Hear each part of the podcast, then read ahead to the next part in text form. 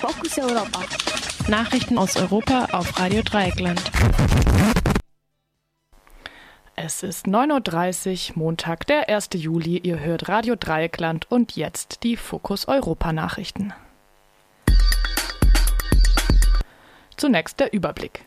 Istanbul. Polizei greift Kundgebung von LGBTI an. Sudan. Hunderttausende fordern zivile Regierung.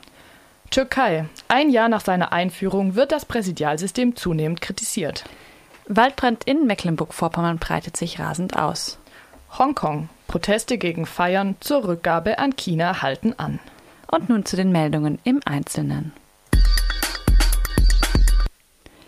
Nach der, jährlich, nach der jährlichen Ehrenparade der LGBT-Gruppen am Taksimplatz in Istanbul, nachdem diese zum fünften Mal in Folge verboten worden war, verlassen LGBT-AktivistInnen Entschuldigung, ich fange noch von vorne an. Istanbul. Polizei greift Kundgebung von LGBT an. Nachdem der jährliche Ehrenmarsch der LGBT-Gruppen am Taksimplatz zum fünften Mal in Folge verboten war, verlasen LGBT-AktivistInnen in der Seitengasse eine Erklärung. Nach kurzer Zeit stürmte ein Trupp Polizisten in die Gasse. Die Polizei machte daraufhin Jagd auf potenzielle AktivistInnen und sprühte ihr Pfeffergas auch auf die BesucherInnen verschiedener Cafés. Den Weg zum zentralen Taksimplatz hielt die Polizei mit Barrikaden und Wasserwerfern versperrt.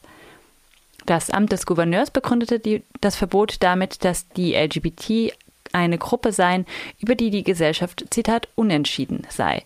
In ihrer Erklärung wiesen die Veranstalterinnen darauf hin, dass das Demonstrationsverbot mithin nicht nur für den Taksimplatz, sondern auch für ganz Istanbul gelte. Verboten wurden die Märsche der LGBT auch in Izmir, Antalya, Mersin und auf dem Gelände einer etwas außerhalb von Ankara gelegenen Universität.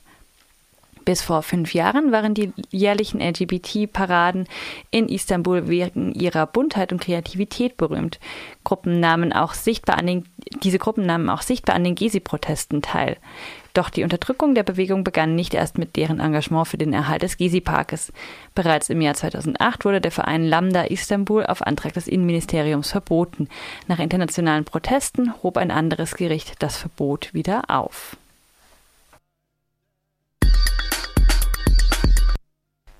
Sudan. In der Hauptstadt Khartoum und in anderen Städten haben gestern Zehntausende eine zivile Regierung gefordert. Es war einer der größten Proteste seit dem 3. Juli, Juni. An diesem Tag vor einem Monat überfielen Spezialkräfte ein Protestcamp und töteten bei dem Überfall und folgenden Razzien mindestens 126 Menschen. Dieselben Kräfte traten auch gestern bewaffnet mit Maschinengewehren auf. Der Versuch der Abschreckung misslang jedoch aber nach offiziellen Angaben wurden am gestrigen Sonntag sieben Menschen getötet und 181 verletzt. 27 der Verletzten weisen Schusswunden auf. In Mecklenburg-Vorpommern brennen mehrere tausend Hektar Wald. Zunächst war noch vor, von einer Fläche von etwas, etwa, oh je, in Mecklenburg-Vorpommern brennen mehrere tausend Hektar Wald. Zunächst war noch von einer Fläche von etwas über 400 Hektar die Rede, die in Flammen stehen. Eine halbe Stunde später wurde gemeldet, dass wohl 6000 Hektar nicht zu retten seien. Der Brandgeruch soll sogar Berlin und Dresden erreicht haben. Erschwert wurden die Löscharbeiten durch die Gefahr durch Munitionsrückstände im Boden. Mehrere Dörfer mussten evakuiert werden. Begünstigt wird der Brand durch die seit über einem Jahr anhaltende extreme Dürre in weiten Teilen Deutschlands. Viele Expertinnen gehen davon aus, dass die Extremdürre durch den beginnenden Klimawandel verstärkt wurde.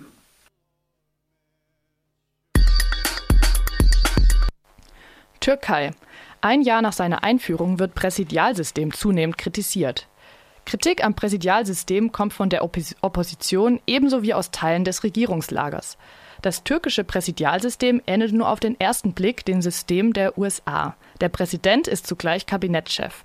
Doch anders als in den USA, wo der Kongress ein Gegengewicht zum Präsidenten bildet, ist das türkische Parlament ziemlich machtlos. Das Parlament kann den Haushalt der Regierung zwar ablehnen, aber nur mit dem Effekt, dass der laufende Haushalt einfach fortgesetzt wird.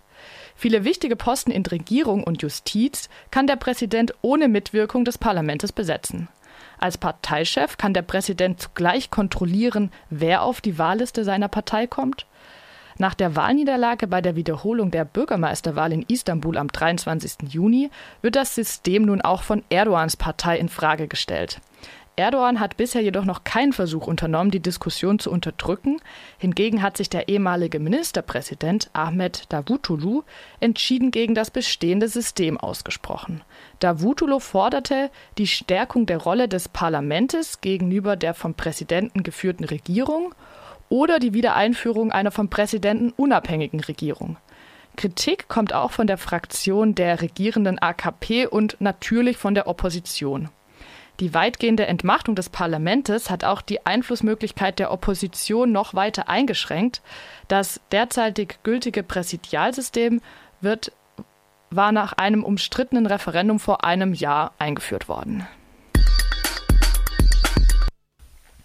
Bei den Feiern zur Rückgabe Hongkongs an China kam es zu Protesten.